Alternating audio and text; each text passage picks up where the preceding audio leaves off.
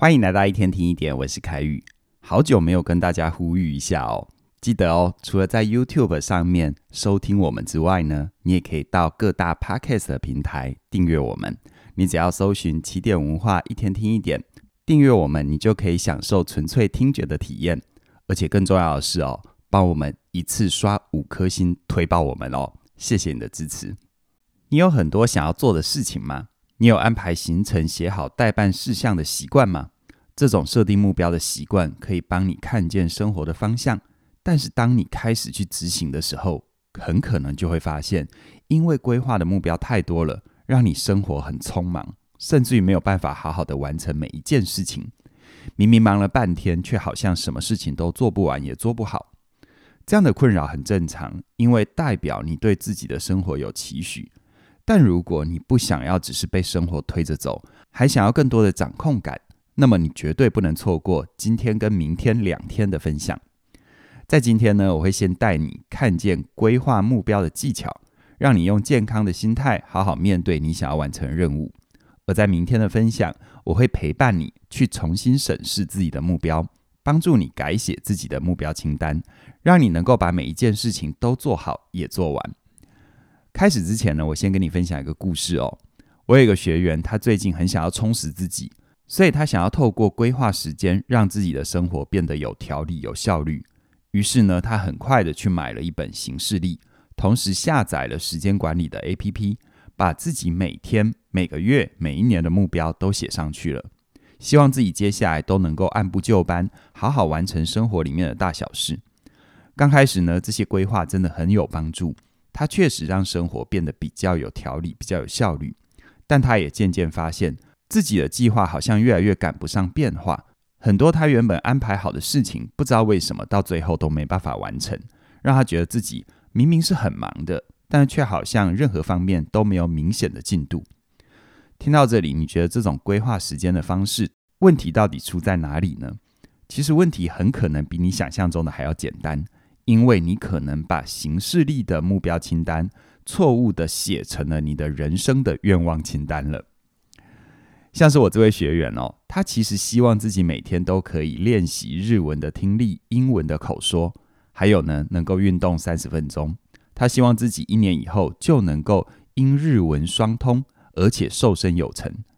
但是哦，他有时候也会因为临时有事，或者突然想要偷懒一下，所以暂时去忙别的事。等到他想要再把进度恶补回来的时候，才发现已经落后了太多，很难达成目标。这时候你可能会想，这是学员不够自律啊。但是如果你把他上班、吃饭、睡觉的时间扣掉，你会发现他每天能够自主运用的时间，其实大概也就是四个小时左右。也就是说，他在这四个小时之内，除了每天要达成自己设定的目标，还要面对家庭、社交方面的杂物。根本没有时间好好的处理每一件事情，而长久下来，他就会觉得自己做什么都是失败的，因为他根本达不到自己设定的目标啊，也没有办法好好的过自己想要的生活。所以我就请他思考一下，在时间真的不够用的前提底下，他愿不愿意放弃一些目标，把自己的注意力好好的放在对的位置。在我的线上课程《时间驾训班》里面的第六章，我就提到哦。在管理时间的时候，我们需要具备先放大石头的习惯，因为先去规划重要必要的事情，能够帮助我们看见自己手上的时间还剩下多少。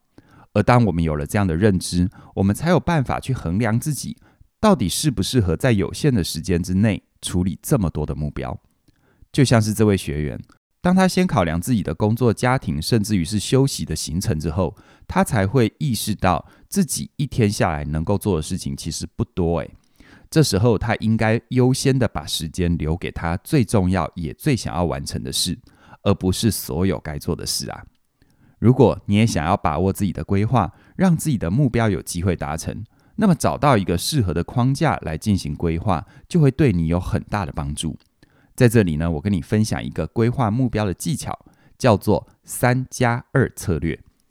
所谓的三加二策略，就是你可以限制自己每天只需要做三件大事，两件小事。这三件大事可能会需要你花比较多的时间去完成，像是完成一份简报，或者是跟家人讨论财务的分配。而这两件小事呢，只需要你花十几分钟就可以解决，像是打电话订餐厅、跟主管报告例行工作的进度。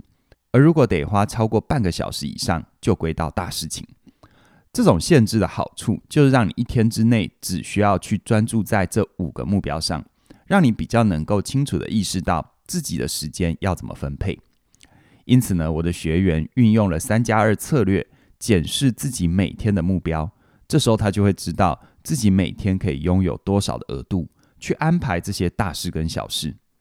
而如果今天有很多的额度，那么他也可以做其他的安排，让自己每天的目标都能够控制在一个数量之下，并且有效地完成这些进度。但是当然了，如果你觉得三加二的策略好像不太够用，那你也可以试试看一三五法则，用一件大型任务、三件中型任务、五件小型任务去检视自己的生活目标，然后用相同的逻辑去限制你一整天的安排。让你不会把生活过得手忙脚乱，而是真正感觉到充实和圆满。需要提醒的就是，我们一天就只有二十四小时啊！当你清楚认知你的目标应该要花多少时间去完成，你才有办法安排好适当的目标清单，进一步看见自己的成长。要记得哦，完成一个目标胜过拥有很多个目标。毕竟从宏观的角度来看。什么都做不好的瞎忙，远比什么都没做的拖延还要可怕。因为付出了时间跟心力，却没有换来满意的生活，这是会叫人更挫折的。但是，当你懂得把目标缩小，你就是在开始为自己的信心累积存款。而今天，我先跟你分享规划目标的技巧。如果你也想要掌握自己的时间，摆脱瞎忙的生活。那我很鼓励你可以加入我的线上课程时间驾训班。透过时间驾训班，你可以学到时间账的概念，让你用踏实的心态规划自己的时间。除此之外，你也能够学到启动专注模式跟发散模式的方法，让你能够在有限的时间里适时的调整大脑运作，完成你想要达成的目标。另外呢，还有一个好消息要跟你分享，从即日起一直到三月二十七号为止。所有我主理的课程，无论是时间驾训班、自信表达力、过好人生学、专业有价，还是全方位职涯思维跟活出有选择自由人生，这些全部都打八八折。特别是经过三年的疫情，世界有了天翻地覆的改变，不同产业都有不一样程度的变化。面对这样的不确定，我们唯一能够做的事情，就是累积自己的实力。让自己更有余裕的面对各式各样的挑战。相信你在我们起点线上学院里都能够找到适合你的课程，帮助你适应大环境的改变。期待你的加入。详细的课程资讯在我们的影片说明里都有连结，欢迎你。那么今天就跟你聊到这边了，谢谢你的收听，我们再会。